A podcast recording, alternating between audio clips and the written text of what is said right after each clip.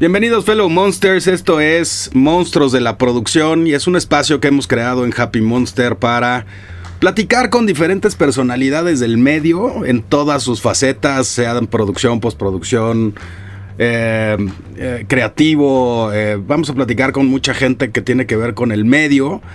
Yo soy Rafa Delgado, me dicen el turco, y vamos a estar teniendo este espacio tan bonito dentro de lo que es Happy Monster. Que es, eh, para, digo, para que los que no tengan mucha idea, eh, Happy Monster es una casa productora que nos, eh, digamos que nos hacemos diferentes porque este, para nosotros la chamba es algo que nos hace felices. Es, es nuestro Happy Monster y de ahí el nombre. Y, pues es algo que queremos contagiarle a toda la banda que nos escucha.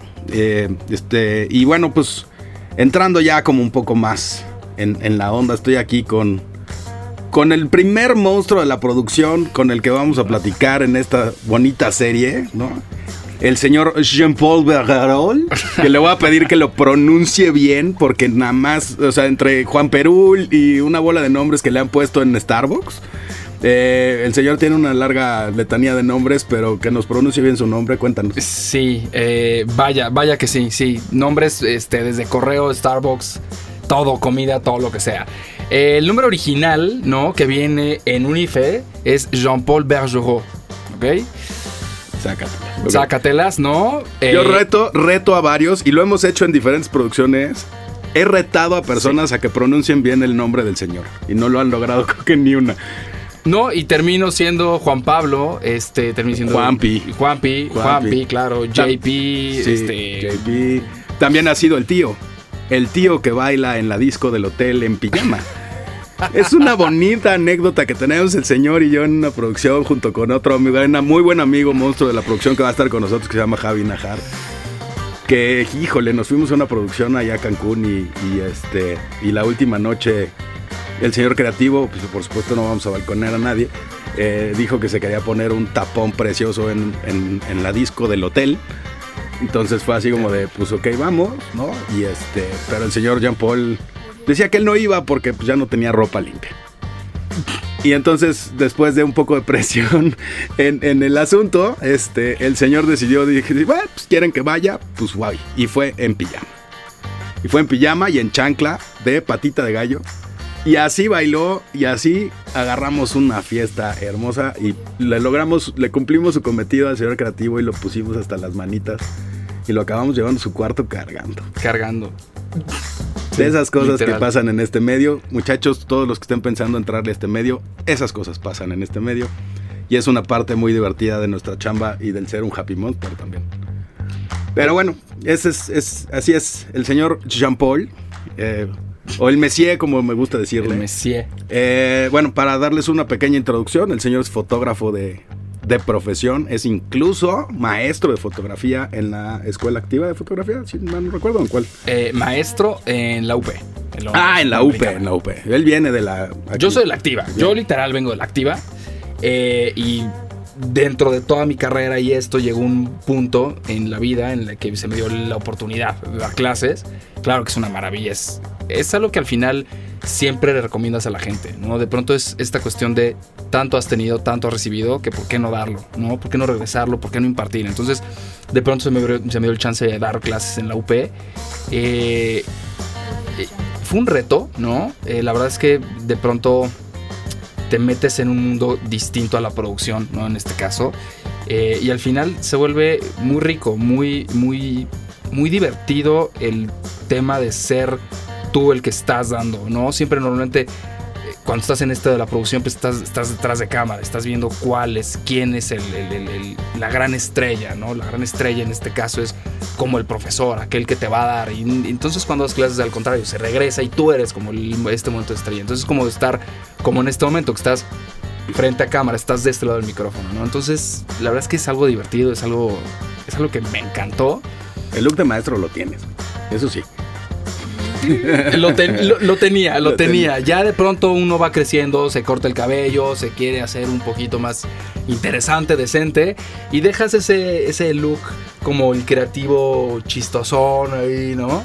Eh, pero la verdad es que lo disfruto muchísimo. Es algo que probablemente vaya a retomar pronto, ¿no? En, en- en corto plazo, ojalá. Eh, es cuestión de adaptar el tiempo. ¿no? Pero la verdad es que es algo que es súper enriquecedor. Te, te, da, te da muchísimo más de lo que tú ¿no? Cuéntame un poquito cómo es, cómo, cómo, ha sido tu tema de carrera, porque tú empezaste como foto fija, o sea, tú eres fotógrafo de foto fija sí. y fuiste mutando en esta onda de hacer moving image que tanto nos gusta y que tanto nos apasiona, ¿no? Pero cómo es ¿Cómo empezaste? ¿Cómo, cómo, de entrada, cómo caíste en esto, güey? Porque la neta es que, o sea, digo, como background del señor, ¿no? Este, viene de una familia francesa de chefs, donde pues la foto nada que ver. ¿no? Cuéntanos un poquito cómo es ese rollo. Nada que ver. Eh, nada que ver la parte... Eh, es que es, eh, de pronto eh, son como mundos que puedes sí realmente como compenetrar, pero no, porque de pronto también la gastronomía es un arte. La gastronomía es creatividad, es, es, es, es desarrollo, es, sentidos, o sea, es olfato, es gusto, es tacto. Entonces, sí de pronto tiene como cierta liga, ¿no? Un poco con la fotografía, con el arte, todo esto, pero obviamente pues una cuestión es imagen y la otra es gastronomía. O sea, uno algo te entra por los ojos y el otro te entra por la nariz, por la boca y también por los ojos, ¿no? Entonces es esta, esta cuestión ahí medio rara, pero bueno, esta, eh, de, cuando vienes de una familia así, ¿no? de pronto pues hay cierta imposición, ¿no? A, tienes que seguir el camino, tienes que seguirle, como esta cuestión del apellido y todas estas ondas, ¿no? Entonces, eh, yo arranco de pronto en la fotografía, eh, me topo con, estando en la prepa, recuerdo que es una anécdota ahí chiquitilla, pero realmente sí es lo que detona la foto en mí. Era el último día para escoger, era primero de prepa, de cuarto, entonces era el primer día, digo, era el último día para escoger realmente el taller al que había. Y entonces había periodismo, no, no escribo nada, no sé escribir, eh, había dibujo. Acaba en pensionar, sí fue a la escuela, ah. pero no escribe guiones ni escribe eh, textos largos. Se entendería un poquito que escribo más bien, ¿no? Escribo con luz, si así lo podemos poner, ¿no? Ay, cálmate, El poeta. El poeta. Tenía que salir, tenía que salir. No, a ver, eh, no se me daba escribir, no se me daba dibujar. Eh, eh, y el otro no me acuerdo qué era. Y había fotografía en último lugar. Siempre me latió, pero como que dije, pues vamos a darle chance. Entonces era el último día y yo tenía que escoger ya. Dije, pues me voy por fotografía porque es lo que más dentro de lo que hay, lo que me gusta. Y esa creo que fue la mejor decisión de mi vida. Tal vez no la mejor, pero fue la segunda mejor decisión de mi vida. Bueno, en ese momento. En ese momento fue, es, o sea, poner el dedo ahí y decir voy por ahí, fue lo que me cambió la vida, lo que me hizo tener como otra perspectiva de y lo que me hizo ser realmente hoy. Entonces seguí por ahí, llego, termino, termino la prepa, me meto a la activa, salgo de la escuela activa de fotografía, este, que además en aquel entonces era el único lugar en donde podías estudiar fotografía formalmente, ¿no? Había un par de cursillos, uno que otro fotógrafo que te daba ahí alguna técnica, alguna plática, pero algo, algo formal, algo bien establecido era lo único que había. Entonces, bueno, había eso y había una carrera de una licenciatura, ¿no? En la UV en Veracruz, en Jalapa. Entonces, obviamente, pues no, no había manera que me iba a a Jalapa y Entonces me estudié la activa y desde ahí empezó literal mi carrera como foto fija. Pasan los años, de pronto eh, trabajo en una editorial, una editorial bastante grande, eh, en la parte de foto, en el estudio, eh, y obviamente pues empieza ahí, realmente empiezo a foguearme en todo el campo de batalla de la fotografía. Arquitectura, producto, retrato, viaje, deporte, eh, hice un poco de periodismo también, entonces bueno, ¿no?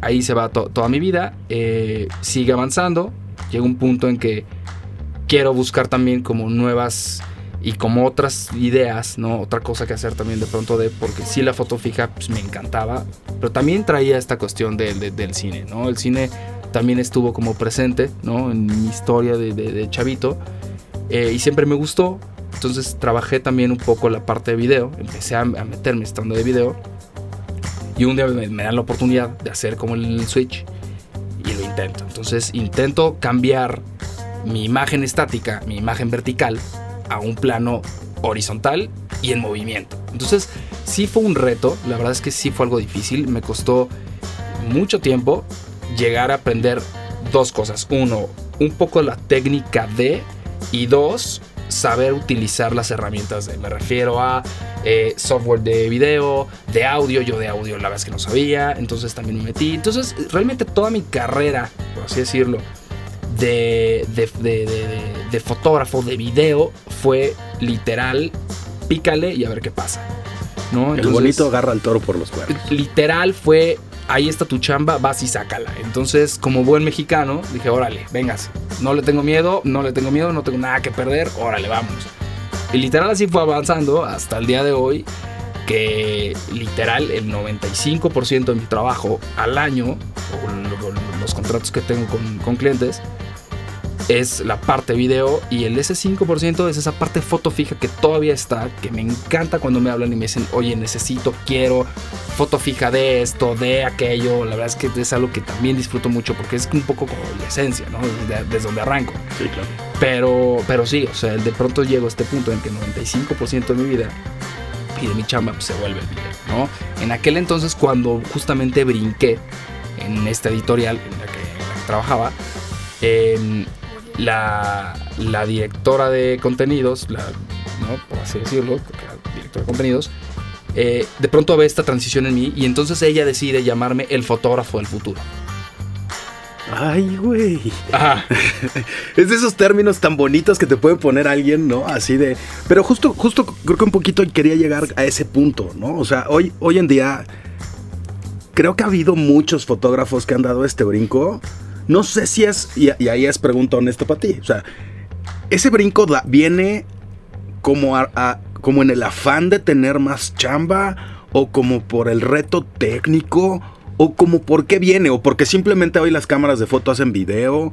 O sea, ¿de dónde viene esta onda de dar este brinco de foto fija a video? Yo creo que en mi caso, en mi caso esto tiene eh, ocho años, casi no, nueve años, nueve años cuando brinqué. Hace nueve años eh, las cámaras DSLR pues, ya hacían video. Empezó a salir la nueva cámara, la, primera cámara. las, estas, las primeras Canon, las primeras las 7D, Canon, las 5D, exactamente. Entonces, de pronto te dan eh, como fotógrafo, como foto fija, te da esa opción de girar un botón, un switch y empezar a hacer video.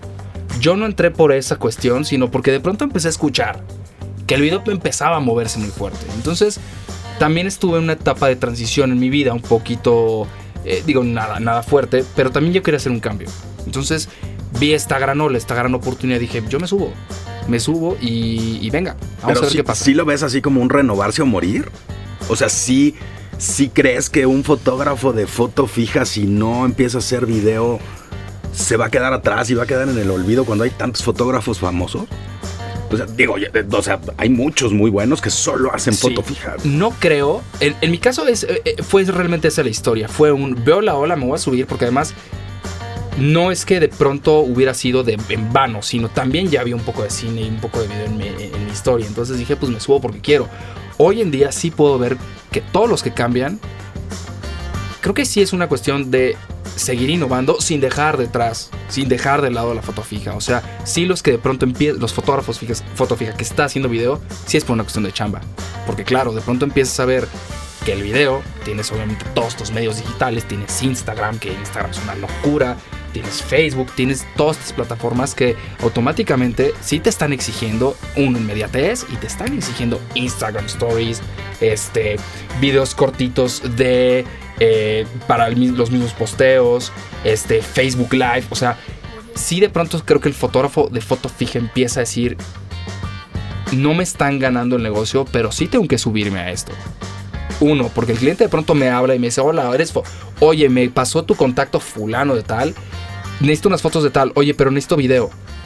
Y entonces automáticamente es un, no, yo solamente tengo la foto fija. Mm, bueno, ¿y sabes a alguien de video? Entonces, si de pronto puedes dar estos dos servicios, pues automáticamente, por lo menos no sé si tengas la chamba ya ganada, pero ya eres un candidato mucho más alto para tenerla. Entonces, yo creo que sí es una cuestión de que el mercado se va moviendo para, y el foto fija no es que de pronto vaya a quedar en el olvido, para nada. Pero sí tiene que subirse, o más bien se están subiendo, ¿no? Y eso creo que se me hace súper válido. Y porque además, en lo personal que creo que también les pasa a todos, es esta transición de, de pronto, vuelvo a lo mismo lo que dije hace rato, es tu cuadro vertical cambia y se vuelve un plano literal horizontal y tienes que pensar en horizontal y se acaba el vertical. Entonces es algo súper importante. Hasta que llegó Instagram, pero bueno. hasta que nos Hasta- dieron, ah, hasta que llegaron hasta las que- Instagram Stories a decir, maldita sea, otra Es- vez tenemos que pensar en vertical. Totalmente. el- el- los, los smartphones, Claro. ¿no? O sea, que han cambiado Claro. toda la manera de ver las cosas. ¿no? Claro, Pero bueno, sí, o sea, sí cambiar. Me queda claro que el cambiar de formato, cambiar de plano, ¿no? Por decirlo así. Sí. O sea, de, Sí. de alguna. Digo, como fotógrafo de foto fija, obviamente tomas fotos horizontales, pero. Pero, pero tú traías aparte una escuela editorial muy, muy interesante, porque pues en las revistas sí usan mucho foto, foto vertical. A ver, tú, eh, normalmente tú como fotógrafo eh, editorial, ¿qué es lo que vas a buscar? Automáticamente, independientemente de cuál sea la chamba, vas a buscar que la portada. Siempre quieres el cover de... Y ese es vertical, entonces cambias tu chip y dices, yo hago esta foto vertical porque tengo que componer vertical, porque si llega a ser la mejor, se va a la portada y automáticamente quiero estar en portada, ¿no? O sea, me veo como Mike Wazowski, literal. Entonces, si es este rollo de quiero ser la portada, piensas en vertical. Y cuando cambias a video, en aquel entonces no existía Instagram, no existía el smartphone, entonces si tu plano era literal de vertical, te cambias a horizontal y ese es tu camino. Hoy, los que están migrando, de- creo que tal vez no lo tienen tan difícil porque es no tengo que cambiar mi plano a horizontal porque existe vertical y entonces ahí también vas jugando. Hoy, ¿no? hoy, hoy creo que, hoy creo que esa, esa disyuntiva del, del, del- del cuadro la tenemos los que estudiamos video o foto o producción o, o cine, ¿no? Que estamos acostumbrados a, o sea, que seguimos poniendo el teléfono en horizontal porque para nosotros el vertical no hace sentido, ¿no? Digo, no quiere decir que yo lo siga haciendo. Hago muchas cosas porque tengo que ajustarme a los medios digitales, como bien dijo el señor, ¿no? Hoy todos los directores y todos los que trabajamos en esto nos tenemos que ajustar a estos nuevos medios digitales. Es más, ya hay veces que ni siquiera estás pensando en hacer una toma vertical. Estás pensando Sí. que en tu horizontal quepa el vertical en alguno de los tercios, ¿no? Para agarrar y decir, puta, o sea, no la tengo que tirar dos veces. Exacto. Pero es este rollo de, de pues sí, de ajuste, ¿no? De, de- de las nuevas tecnologías y de, de cómo va brincando el tema. Sí, sí, sí, sí, sí. Y ahí es cuando de pronto vuelve al. O sea, yo reinicio un poquito, reseteo y entonces digo, ya me clavé tanto en hacer mi cuadro horizontal que ya puedo hacer vertical. ¿No? Entonces se vuelve un. Pero ahora es un vertical que se mueve, ¿no? Que tiene movimiento. Entonces de pronto también te saca un poquito como la jugada, pero bueno, ahí es donde realmente tienes que estar ahí y automáticamente te vas por las leyes y compones tal cual Sí, los, Sabes, los ¿no? conocimientos son los mismos. el ¿no? O ojo sea, que tengas. El ojo es. Claro, el, el ojo, el ojo nunca. El ojo siempre va a ser el mismo. El ojo te engaña, pero el ojo siempre es el mismo. O sea, esa educación que tienes. Lo traduces en horizontal, en vertical, en este. En fijo, en fi- video, como en- quieras, al final lo vas a tener. Claro, adaptas un par de cosas, pero eh, al final es exactamente lo mismo. Básicamente. Oye, y bueno, regresando un poquito al tema de la, de la docencia, ¿no? Digo, creo que, creo que es un. Es un punto muy padre ahí que, que- que tengas esta experiencia, ¿no? Pero.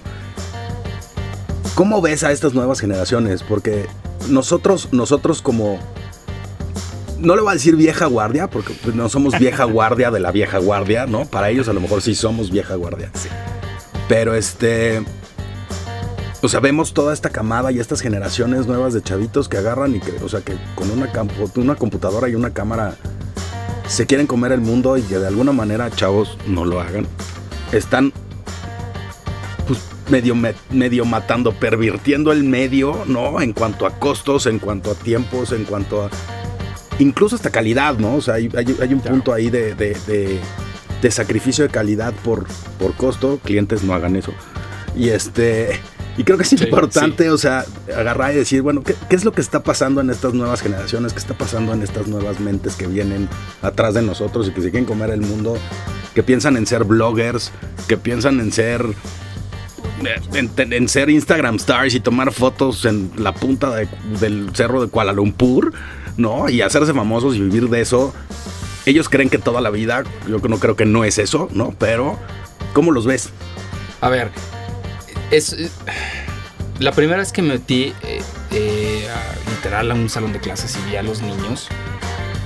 Ah, ojo, esto es primer semestre de comunicación, es decir, los niños están entre 18 y 20 años. Entonces, meterte ahí siendo nuevamente tampoco vieja guardia, pero que yo sí empecé a tomar fotos en un en análogo. Yo sí utilizaba un negativo. Yo sí tenía Ese es que otro ir. punto de la plática que vamos a tocar. Exacto. Porque está Yo cabrón. tenía que irme a una biblioteca a conseguir una, o sea, a conseguir datos. O sea, el mundo tampoco era como tan fácil en mi tiempo. Hoy lo que pasa con estos chavos, creo, y esto es, esto es algo muy, muy personal y ha sido obviamente tema de debate con mucha gente, sobre todo con muchos chavos. Yo no tengo nada en contra de ellos, al contrario, creo que traen, traen muchísima pila ligado con un desconocimiento de muchas cosas, pero eso a la vez se transforma en algo positivo. De pronto es un. Las propuestas de estos niños están fuera de serie. O sea, de pronto te encuentras cosas que dices, ¿y esto quién lo hizo? Claro, no estoy hablando de calidad, de costo, de tiempos. Simplemente las propuestas que traen son otra cosa completamente distinta a lo que en mi momento fue. Pero Obviamente. propuesta creativa. Totalmente. Sí, sí, sí, sí. Totalmente creativa. Ahora, el punto lógicamente tiene que ver con esta apertura eh, de Internet a full. O sea, hoy mantener, o sea, regreso un poquito al tema de cuando estás en clase. Hoy mantener a los chavos atentos más de cinco minutos, aguas.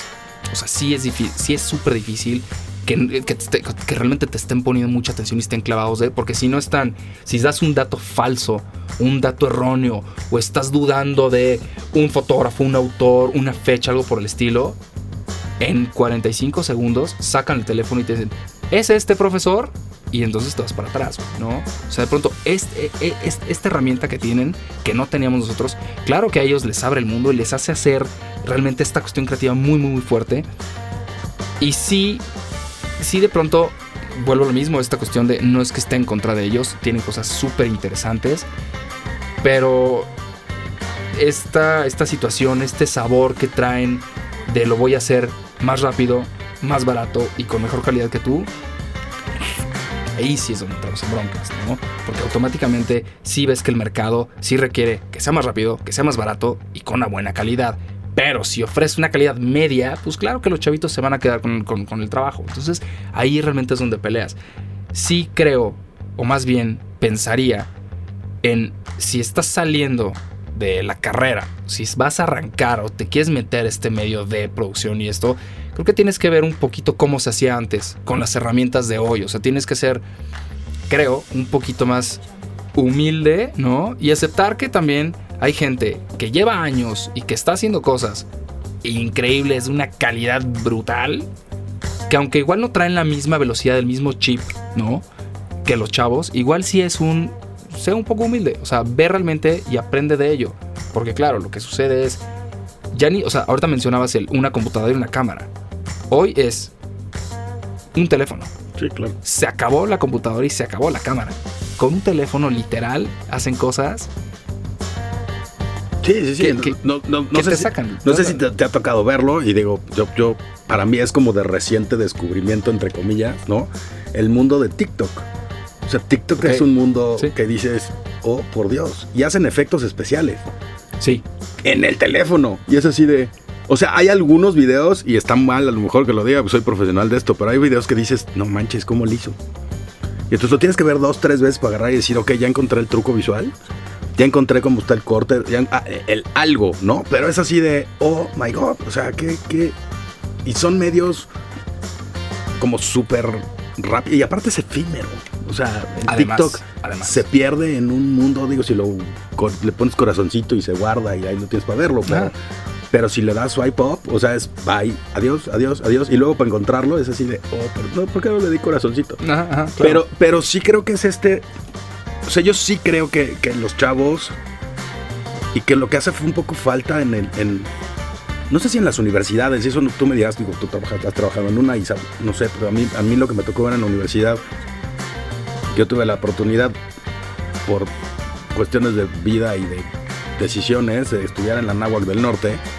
Y la Náhuac es una, es una buena universidad, pero que como que te dicen y te enseñan que vas a salir siendo dueño de la empresa o vas a salir siendo el director general, ¿no? Claro. Y digo, sí, hay muchos que probablemente sí iban a salir a ser, no el director general, porque su papá no les iba a dejar en la empresa en ese instante, pero Pero la realidad es que para el común denominador no es así, ¿no? Y creo que les hace falta esa parte de aterrizar en el, en el planeta y en, el México en el que estamos y más hoy. De agarrar y decir, tienes que empezar, o sea, tienes que empezar de abajo. Tienes que conocer el negocio. Y de ahí viene la famosísima frase, frase de que sea, aunque, aunque sea de jalacables, ¿no? O sea, empezar de jalacables y empezar como staff o conocer todo lo que se lo que implica hacer la chamba de producción de video, de cine, de, de foto, este creo que es algo que falta en las universidades, pero pero es o sea, es porque no las universidades no lo mercadológicamente no les conviene o tú cómo qué ves o qué opinas en ese sentido. Yo creo que más bien es eh, no, pero creo que de pronto hay que irse como la raíz de, la educación, de para qué, o sea, cuál es la fuente realmente de una institución educativa.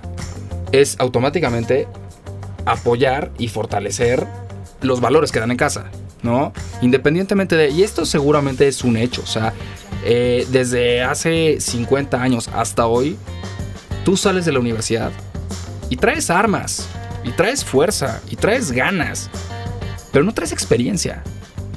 Eso, eso es algo que desde hace 50 años hasta hoy, y probablemente si los esquemas educativos siguen igual y las instituciones siguen con, sus mismas este, con sus mismas ideas y, segmentos y con todas las, las filosofías de van a seguir saliendo con ciertas armas, pero ciertas armas que no te hacen el mejor.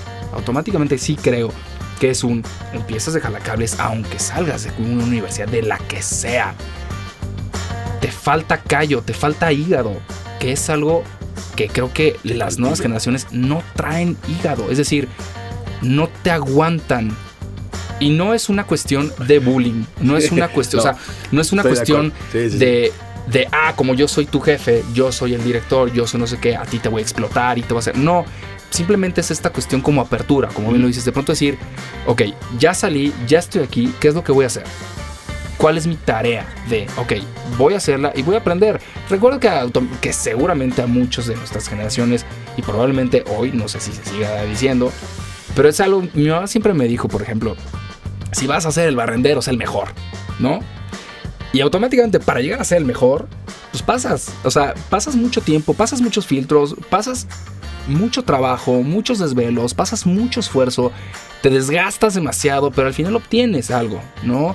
Creo que hoy esta cuestión de la inmediatez digital, tal vez puede ser que los chavos salgan y digan, ah, perfecto, ya salí de la universidad, ok, seguramente en seis meses voy a estar arriba de arriba de arriba de arriba de tal persona. No sé, creo que es esa cuestión como de yo me como el mundo en esta cuestión de tiene que ser rápido. No lo sé, puede que sea por ahí, pero sí es un hecho que les hace falta sí bajarse, sí aterrizarse, sí de pronto ser, eh, ser humildes. O sea, es algo que creo que yo lo aprendí en casa, lo aprendí en la escuela y te vas dando topes en la vida cuando llegas, sales y dices, quítense que les voy.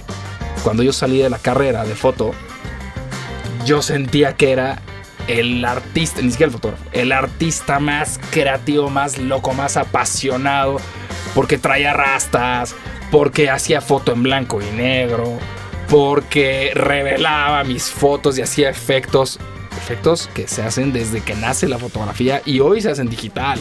Pero en aquel entonces yo me sentía el super artista y claro, a los seis meses te das cuenta que no eres un artista, que eres un güey que acaba de salir de la escuela y que tiene que buscarse la vida y tiene que empezar a chambear como todos lo hicieron. Como, pues de jalacables, mano. O sea, porque además, y esto es algo súper importante y es algo que es, es, ahí como una medio anécdota, pero me gusta hacerlo para también aterrizar un poco a los chavos en clase. Eh, hay dos cosas que hago siempre. Me llevo un cable, ya al final, casi al final del semestre, me llevo un cable, el que sea, un cable de, de, ya sea de audio, de luz, una extensión, lo que sea, y me llevo un reflector de estos que son eh, aspirinas, ¿no? de los Alcacelser, ¿no? Que son que se colapsan. El truco de, que no es un truco, más bien es una habilidad de mano, si quieres llamarlo, para abrir y cerrar, pues tienes que hacer una especie como de 8 infinito al mismo tiempo con las dos manos, un giro con una mano, otro del otro, y se cierra y se, hace un círculo, por ejemplo, con esto.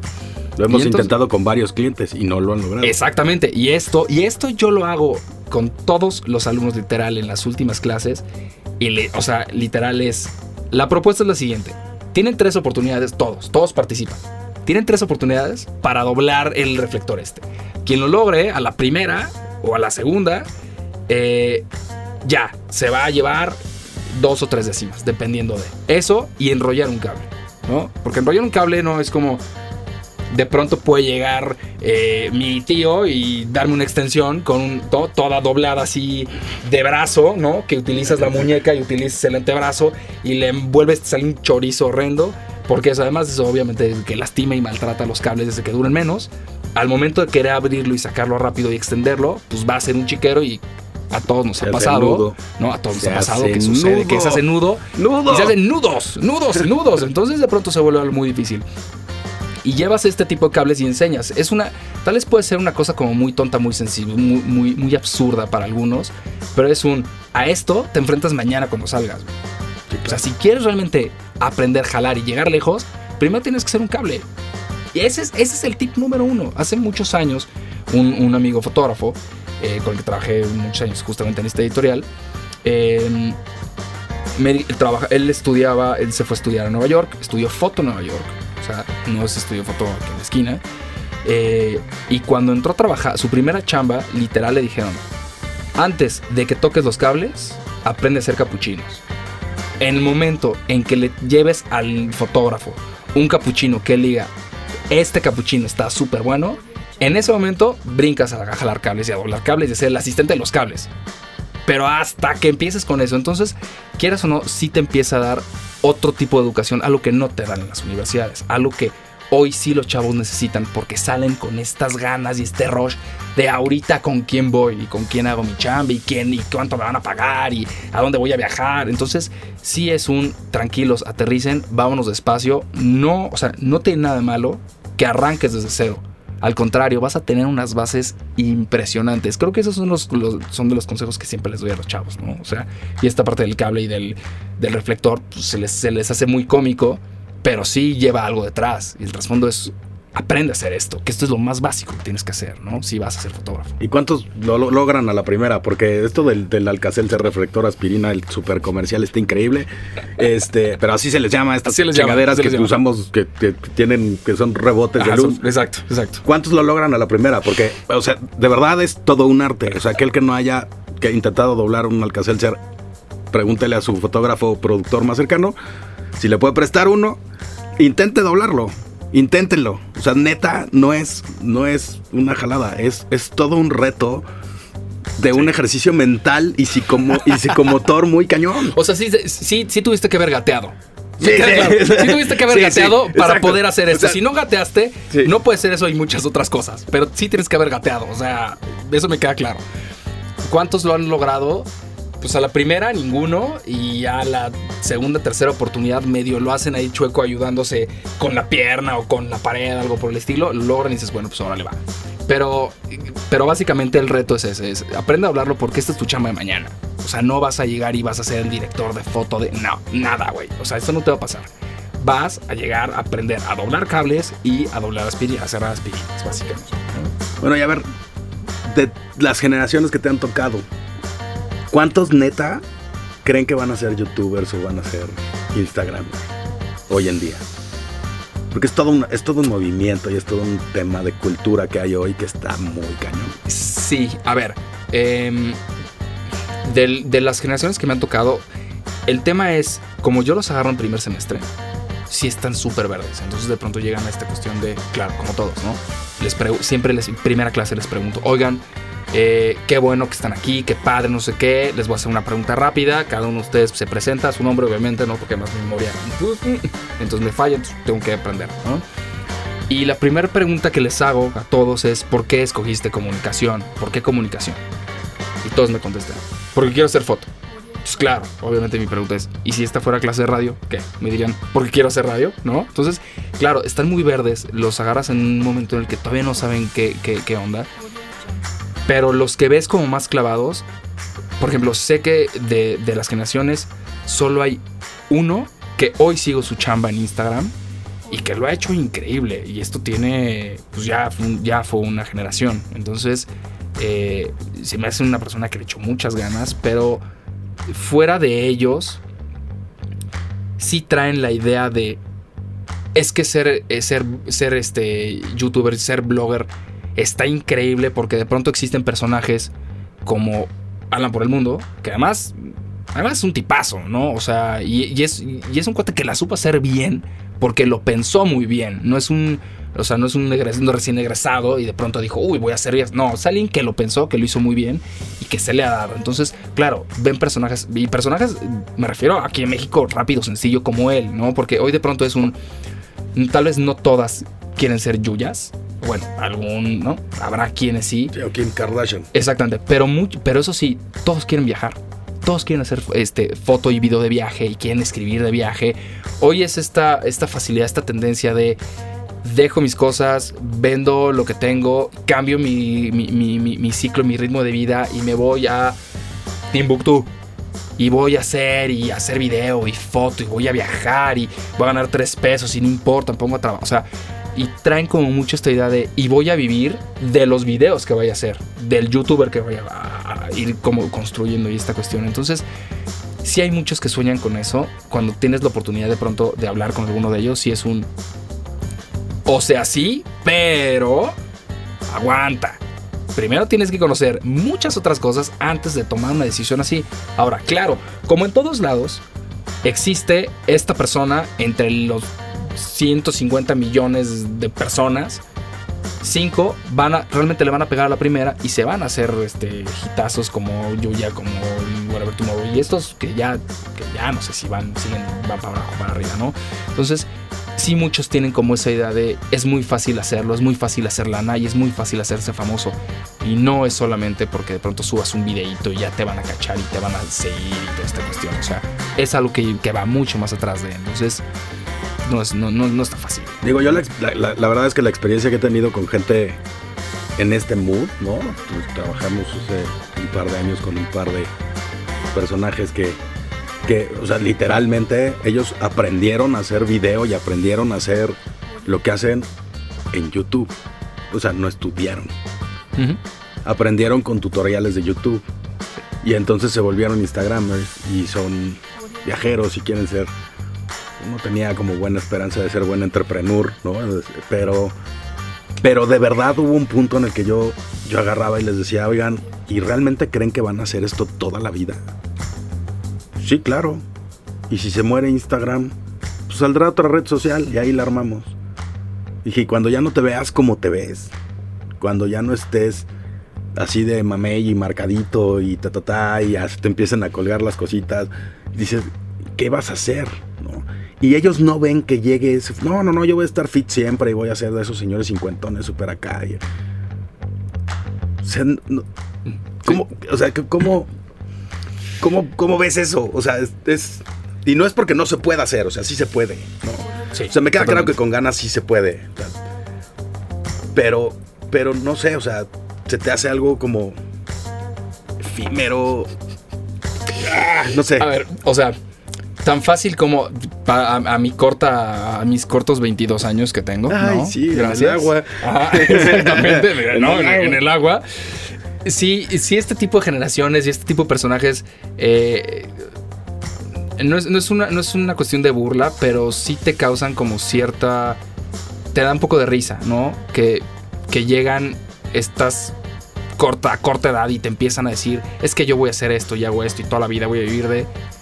Y creo que es eso, les hace falta un poquito más de aterrizaje en lo que está pasando, porque se clavan en cuántos followers tengo diarios y creen que realmente eso es lo que les va a dar. Probablemente cuando Instagram se muera, que va a morir, o lógicamente igual que todas las, redes sociales, porque van evolucionando a, a, a cómo vaya la tecnología, probablemente migren a lo que sigue.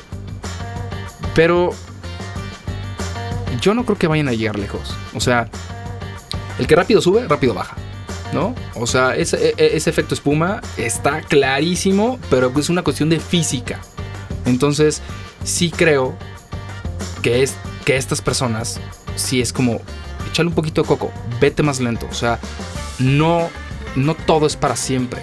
O sea, claro que tiene un final, claro que va a tener un final, pero después, ¿qué vas a hacer? Ahora, si traes una idea de hoy voy a ser eh, un super blogger, youtuber y voy a tener miles de followers y YouTube me va a pagar una millonada y con eso voy a empezar a fondear un proyecto personal de arrancar una empresa, eh, no sé, ver más allá con las, claro, asesoría de tus papás, ¿no? Creo que ellos siempre tienen que estar presentes de viendo, viendo, viendo que estén las situaciones como estén. Realmente es este tema de si tienes algo pensado a futuro, pues está padre, pero no puedes soñar e ir por la vida diario pensando que va a ser para siempre y que vas a vivir así en el glamour todo el tiempo. Creo que eso no pasa y, y cuando les llega a dar una cachetada, se van a caer y se van a ir muy abajo.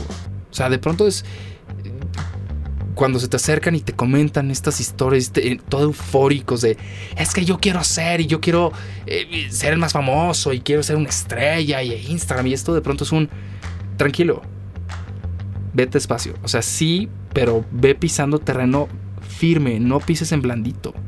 Tratas también de ser como ese apoyo y llevar como esos valores que yo tuve, ¿no? Que me dieron en casa, que yo recibí en casa y empujarle a los chavos.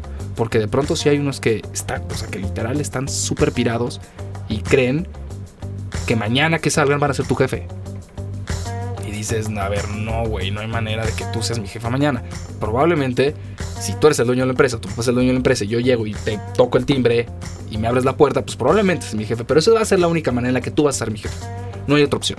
O sea, si ves la otra es dale y dale desde ahorita y no te frenes, ¿no? Como este único personaje que me he topado en las generaciones, que lo sigo en Instagram y que es un fotógrafo que la está haciendo y seguramente va a llegar muy lejos. ¿Por qué? Porque empezó desde el inicio, desde abajo, viendo cómo se hacía. Y fue una persona que además le pegó y le pegó y le pegó y le pegó y le pegó y le pegó, ¿no? O sea, fue alguien que sí chambeó. Y esos realmente son los que tienes que ver y probablemente, ojalá en algún momento trabaje con él. Porque ese güey sí tiene mucho potencial. ¿No? Algo que los, los demás no para nada. O sea, el tener un teléfono en la mano no te va a hacer exitoso, no te va a hacer famoso, no te va a llevar a donde realmente quieren llegar tus sueños, porque tus sueños no van a ser el Instagramer más famoso de... Es más allá, es soñar más allá, algo, algo mucho más real, no tan efímero, bien lo dices, o sea, no sé, es, es, complicado y, creo que la educación no, está, no, no lo está haciendo bien, o sea, no está empujando a los valores, a llevar una vida normal, ¿no? entre comillas, eh, llevar una trayectoria de vida, una trayectoria profesional en una chamba, creo que las, las escuelas no lo están haciendo. O sea, es esta cuestión obviamente, y repito, y sé que igual es redundante y esto, pero automáticamente la, la casa y la escuela van a ser como ese refuerzo de valores. Y si la educación, la institución no lo tiene, lo vas a perder. O sea, se te va a ir porque si necesitas ese equilibrio de, ambas partes y las escuelas no te lo dan, te vas a caer. O sea, no vas a llegar lejos. Van a ser esos sueños efímeros de, sí, logré tener millones, ¿no? De followers, pero hasta ahí quedaste. ¿Cuál es realmente tu sueño? O sea, tu sueño no es ese. O sea, el sueño va más allá de que todos te pongan like, ¿no? Creo, la verdad es que, no sé, digo, hoy por ejemplo, mis redes Digo, tampoco sea muy viejo, ¿no? Tengo 37. Yo podría llevar mi Instagram bien, ¿no? Eh, pero no lo hago. Entonces, hay alguien que lleva mis redes, ¿no? Eh, la verdad es que estoy intentando, estoy viendo también ese. community managers que hoy son tan sonados del bonito. Y que además, y que además todos se creen, ¿no? Todos creen que son community managers. Pero bueno, en fin, yo llevo con alguien que lleva mis redes y vas viendo más o menos cómo se mueve. La verdad es que uno no lo hago por tiempo, este, y pues porque tampoco domino el tema y no me quiero clavar en algo que sé que es una buena herramienta, pero no me va a dejar más y me va a quitar como tiempo realmente productivo, ¿no? Ah, ahora vamos a, vamos a trasladarnos hacia el tema de la chamba, porque es otro, es otro tema que, que hoy, hoy por hoy, ¿no? Hemos hemos tenido la oportunidad de trabajar muchos proyectos juntos y van, va, lo bonito de la chamba y de cómo, de cómo la llevamos es que acabamos siendo más amigos. Y, colaboradores y somos, siempre somos mancuerna y equipo y, empujamos, pero ¿cómo has visto cambiar el medio y la chamba en, estos últimos dos, tres años?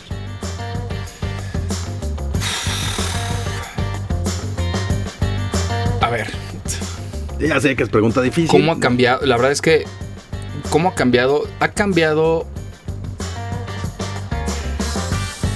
Tal vez no ha sido tan marcado, pero de pronto te enfrentas, o bueno, en mi caso, te enfrentas a cosas que antes igual veías como cosas no, no, no imposibles, pero cosas que de pronto decías, a ver, a ver, a ver, a ver. O sea, no es decir, no es que, no es que diga no se puede, pero es aguántame tantito. Uno, es la inmediatez.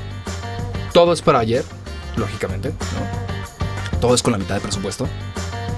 Y todo es un sí que se vea bonito, pero no te preocupes, porque va para Facebook, o va para Instagram, o va para un medio en el que dices, no, no te claves. O sea, igual no, no salgamos, no, no tiremos en 4K. O a veces sí, depende también mucho de los proyectos. Pero igual te dicen, no, no tiremos 4K, tíralo así rapidito con tu teléfono y ya. O sea, esto es algo que muchos clientes de pronto te dicen y sí es ahí de pronto como es eh, ese filtro que automáticamente tú te pones y dices, con estos no quiero trabajar. A ver, vamos, vamos, a desmenuzar el punto. Porque, eh, o sea, vamos, vamos punto por punto. Inmediatez, güey. Inmediatez. Esa inmediatez, ¿por qué es? O sea, digo, yo, yo, te, yo te puedo dar mi punto de vista y yo quiero oír, obviamente oír el tuyo, pero esa inmediatez es por falta de planeación, es porque hoy los medios digitales así lo exigen, es porque son creativos o porque es esa inmediatez. Yo creo que tiene que ser. Sí, sí lo, o sea, sí, sí lo voy a decir completamente. Es más, le voy a subir hasta el tono de voz. Es una cuestión de falta de planeación. ¿Por qué? Porque no automáticamente los medios digitales y esta velocidad que lleva el mundo, el ritmo y la tecnología no solamente afecta a los que se dedican a la parte de producción audiovisual, afecta también a los que hacen mercadotecnia, a los que hacen publicidad, o sea, afecta realmente a los médicos, afecta toda a toda la población. Entonces, claro, de pronto es un, no es que los chavos de comunicación, ¿no? Que básicamente son la cuna y la base, ¿no? Y es este, eh, este este, este semillero de eh, fotógrafos, cineastas, productores, músicos, etcétera, etcétera, etcétera. No es que solamente ellos tengan el problema de yo salgo y me voy a comer el mundo porque voy a ser blogger y ta, ta, ta, ta. No, toda, en todas las carreras está sucediendo. Entonces, claro, pronto el mercado luego sale y dice, claro, puta, es que mañana voy a hacer la mejor campaña para este refresco, ¿no? Mundial. O sea, y de pronto es un no, aguanta, aterriza, espérate, la cosa no va así. Y de pronto eso le pasa al que estudia leyes. Es un tema de no, mañana yo voy a ser la abogada más. O sea, les afecta a todos. Entonces, claro, eso quieras o no merma de pronto en tu trabajo como productor. De pronto dices, ok, ¿con quién voy a trabajar? Tal cliente llega. Y vuelve a lo mismo. Tampoco es echar de menos ni es eh, hablar mal de las nuevas generaciones. Pero te encuentras con que los directores de mercadotecnia o el cliente, tu contacto o tu cliente directo, lo que sea, otra vez, no es eso, pero tiene 25 años.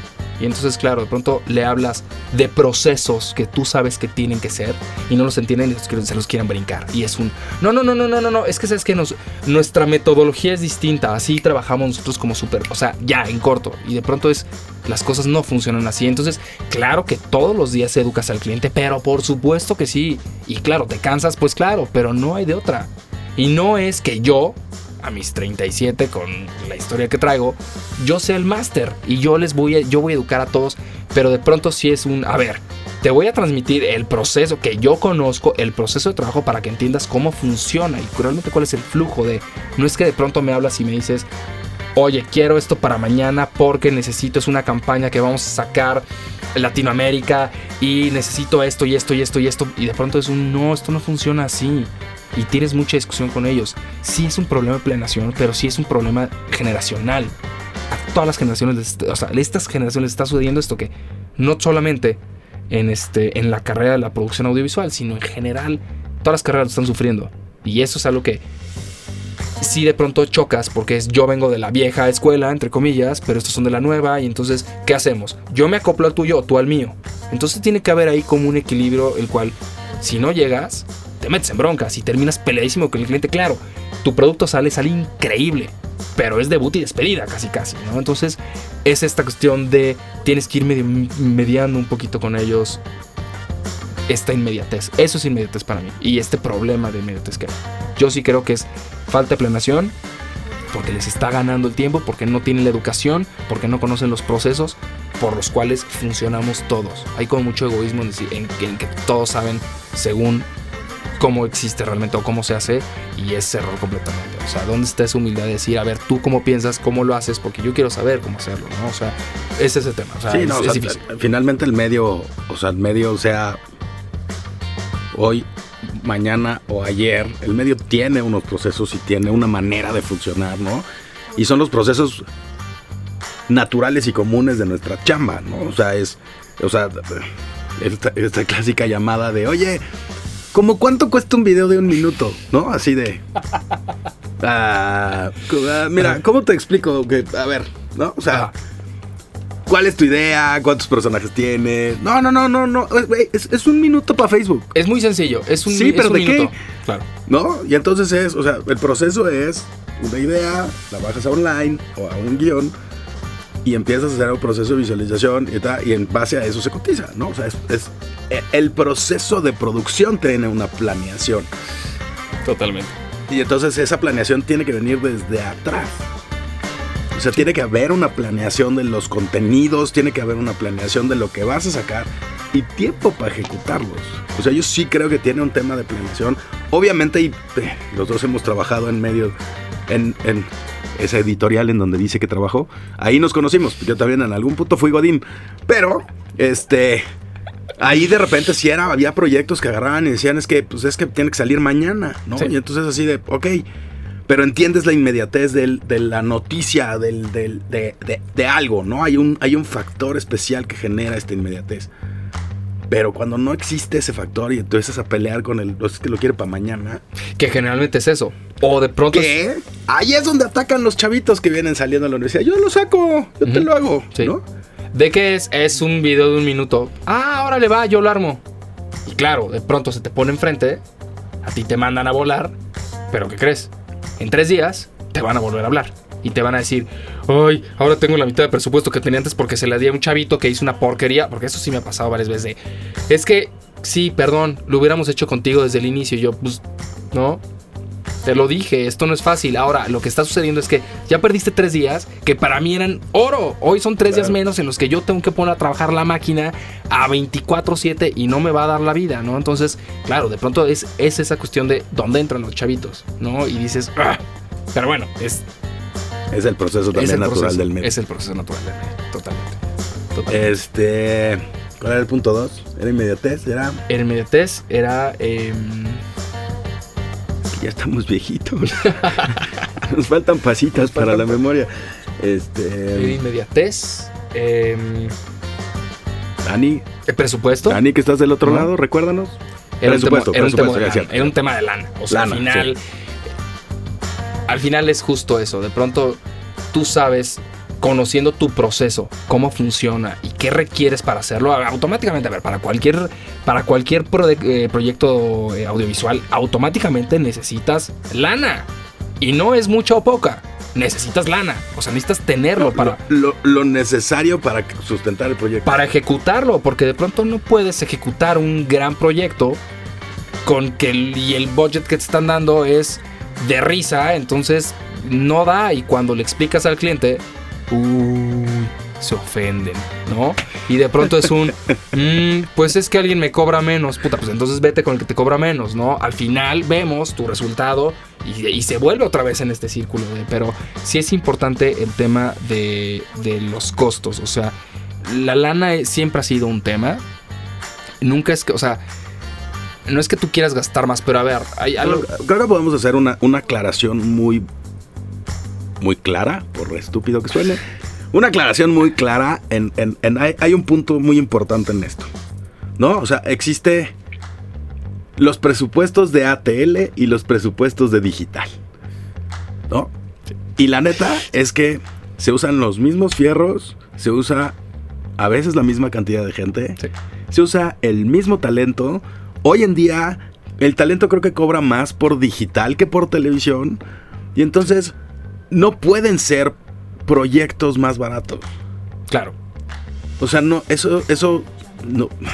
O sea, sí existe porque finalmente los, los, o sea, los clientes así es como manejan los presupuestos y, y, también uno, como los chavitos recién egresados, se tiene que adaptar, ¿no? A los presupuestos. Pero, pero la realidad es esa, o sea, no, no, los proyectos digitales no necesariamente cuestan menos que un proyecto de ATL. La, la diferencia está en la salida.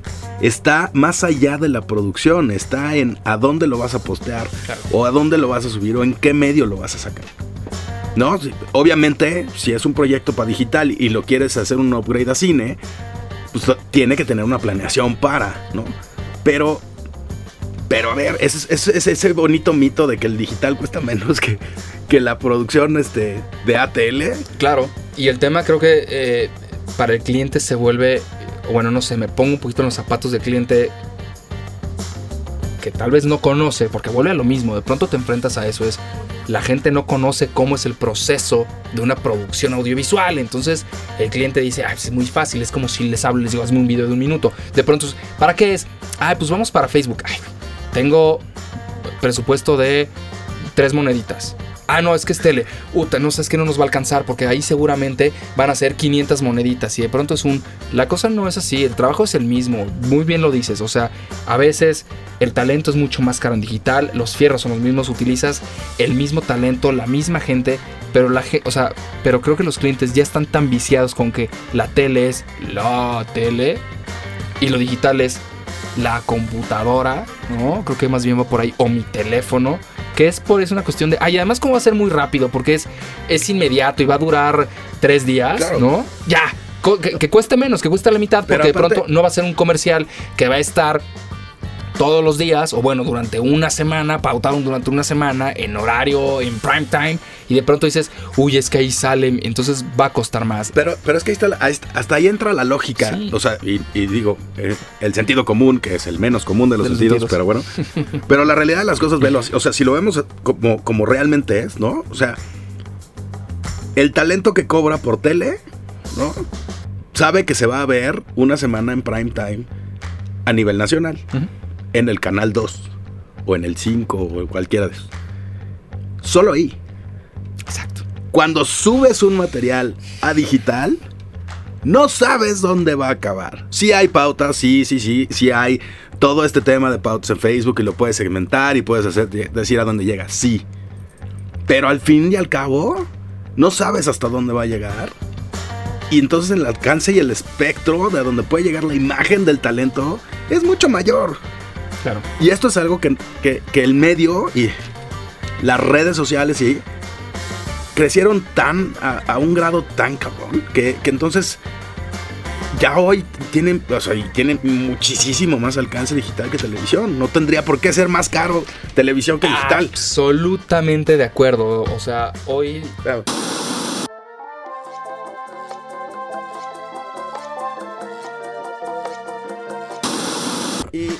Señor se va a, va a empollar su celular para hacerse rico. exactamente. Está bien, está bien. Aquí se trata así. Pero bueno, antes de que fuéramos abruptamente interrumpidos, este, bueno, estábamos en el tema del digital, ¿no? Y sus alcances. Sí. Eh, sí es una vorágine este tema de las redes sociales, ¿no? Está muy cabrón. Está muy cañón. Está muy cañón como además empieza a acaparar ya a toda la gente, a todas las generaciones. Ya de pronto te encuentras que la señora sí, mi ya utiliza, mi mamá, bueno, mamá todavía no tanto, bueno, mi mamá tiene Facebook, ¿no? No lo sabe usar, pero tiene un Facebook, ¿no? Entonces de pronto empieza a escalarse y va y nos va comiendo a todos, ¿no? Entonces... Bueno, voy a contar una anécdota muy bonita. Mi papá hace varios años ya, porque él fue de los early, de los papás que early entraron al Facebook. El señor agarró, se metió y me mandó una solicitud de amigos con el mismo nombre, porque nos llamamos igual. Y entonces fue así de puta madre. Y entonces me tuve que cambiar el nombre en Facebook para no llamarme igual que mi papá, porque sus amigos me escribían, ¿qué pasó, mi Rafa? ¿Qué onda? Y yo así de, no soy mi papá, güey, soy su hijo, pero bueno. Pero sí, o sea, las, estas generaciones, o sea, sí vamos cada vez entrando más y también el tema digital, o sea, va mucho más allá de las redes. O sea, ya hoy vaya, Netflix, este, Amazon Prime, todas estas plataformas de, streaming han, han, roto, bueno, lo que estamos haciendo hoy, o sea, la, plataforma del podcast es toda una, es toda una industria, ¿no? Y, es un, y tiene unos alcances increíbles. Y, pero sí, el, el tema digital es, y a lo que, y a lo que estábamos, ¿no? En la plática es que de verdad creo que hay que entender que el mundo digital es el nuevo ATL. Y es, y es algo que se tiene que volcar hacia los presupuestos, porque sabemos que es, o sea, si, si los clientes sabemos que van a igual a mantener el tipo de presupuestos que hay, porque con, el, con la misma lana que hacían tele hoy hacen mucho más digital a nivel volumen, ¿no? Pero, pero de verdad, clientes y señores mercadólogos y todos los que nos puedan llegar a escuchar, ojalá y de verdad puedan entender que mientras más dinero nos den, aunque suene medio gacho, pero es la verdad, ¿no? Mejor, mejores van a ser sus piezas, mejores van a ser eh, sus mensajes, su, alcance, su awareness, todo lo que estén buscando en redes va a ser mucho mejor. O sea, hoy, hoy digital es el nuevo ATL, esa es la realidad. Y este, la, la, televisión como tal sí sigue teniendo un peso, sobre todo en un país como el nuestro. Pero, pero digital es, vaya, vamos a, vaya, la misma tele es digital. Lo que pasa es que no funciona todavía en, el modelo de negocio así, ¿no? Pero, pero va para allá, ¿no? Y este, y creo que sí es importante, ¿no? Esa parte. O sea, de verdad los presupuestos es. Es todo un tema que, que creo que vamos a tener. Vamos a tener que aventarnos otro capítulo contigo, porque tenemos todavía varias cosas que platicar. Yo tenía muchas ganas de platicar este tema del análogo digital, porque somos de una generación que nos tocó trabajar con película, nos tocó trabajar con, con cinta en video, con este carrete abierto en radio y estas cosas, y nos tocó dar el brinco, ¿no? Y eso es un. Ese es otro que creo que es un.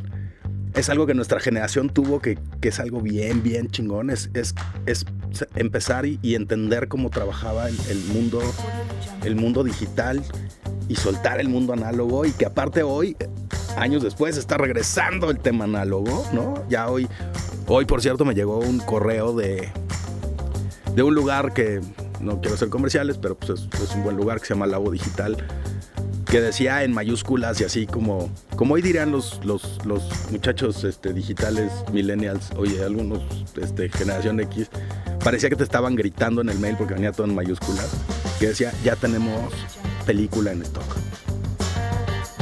Y esa era la gran nota, ¿no? Y entonces es a nosotros, porque creo que a los, a los chavos no les, no les genera ese mismo sentimiento, ¿no? Pero, pero yo me acuerdo en los llamados agarrar y decir, corre cámara y escuchar cómo empezaba a correr el magazine de la película y escuchar al asistente de cámara decir, speed, es uno de los momentos que, que te enamoran del set. A mí me lo hicieron, a ti en tu caso era con el, con el rollo de película en la cámara de, en la cámara de foto, ¿no? Y el saber que tienes que cuidar el material, que no puedes agarrar y tirar 50 tomas como lo hacemos hoy, porque pues es digital y no pasa nada, ¿no? Espacio de disco duro. Pero, pero eso será, será tema para otro, otro capítulo de, de los monstruos de la producción. Señor Jean Paul, muy amable por estar aquí con nosotros, Messier. Este, échese un comercialito, saque sus redes sociales, este, cuéntenos dónde lo pueden encontrar, porque este señor es un monstruo de la producción. Si no lo conocen, conózcanlo, búsquenlo. Créanme, aparte es, una, es un gran ser humano, es una persona increíble y este y recomiendo ampliamente que, que lo busquen para chambear como lo hacemos nosotros con él. Échate el comercial. No, pues ya te lo echaste tú. O no, sea, pues ya las redes, porque aparte ya... tienes, tienes redes personales y tienes redes de chamba, güey. O sea, neta. ¿Sabes que De pronto ya este, este, esta cuestión de la desesperación de quiero entrarle, pero no sé cómo, pero sí, pero no. Y entonces hago un, un Facebook que de, para esto es. Me, en Facebook me encuentran como Juan Perul. ¿Cómo? ¿Por? Que viene de ahí, de ah, los errores del nombre. Que eso fue por teléfono, pero ya les platicaré la siguiente porque si no, nos seguimos aquí con un buen. Entonces en Facebook me encuentran como eh, Juan Perul o también como JP eh, Bergerot, Bergerault, B-E-R-G-E-R-A-U-L-T. Y Instagram estoy como JP Bergerault. Igualmente, Twitter lo tengo, pero no lo utilizo. Voy a meterme un poquito más por ahí. Quedémonos con Facebook e Instagram. Pero, exactamente. Dos, pero básicamente, eh, yo creo que Instagram es, es, por donde estamos pegando más. Entonces, eh, búsquenme por ahí y pues a sus órdenes. Y gracias, Rafa. Gracias, Happy Monster, por esto. Y gracias, Dani. que aguantaste todo este tiempo. Y nada, es un gusto estar con ustedes y regresaremos para platicar de muchísimas cosas. Seguro que sí. Muchas gracias a todos por, por escuchar a este par, por... Eh, Esperamos que sean un, unos, un fan más de, esto que es Monstruos de la Producción. Nosotros somos Happy Monster, nos encuentran en Facebook como Happy, Happy Monster Production House y en Instagram como happy.monstermx. Búsquennos, chequen nuestro reel, aquí andamos para servirles. Y nos vemos en el próximo Monstruos de la Producción. Yo soy Rafa el Turco y nos vemos en la que.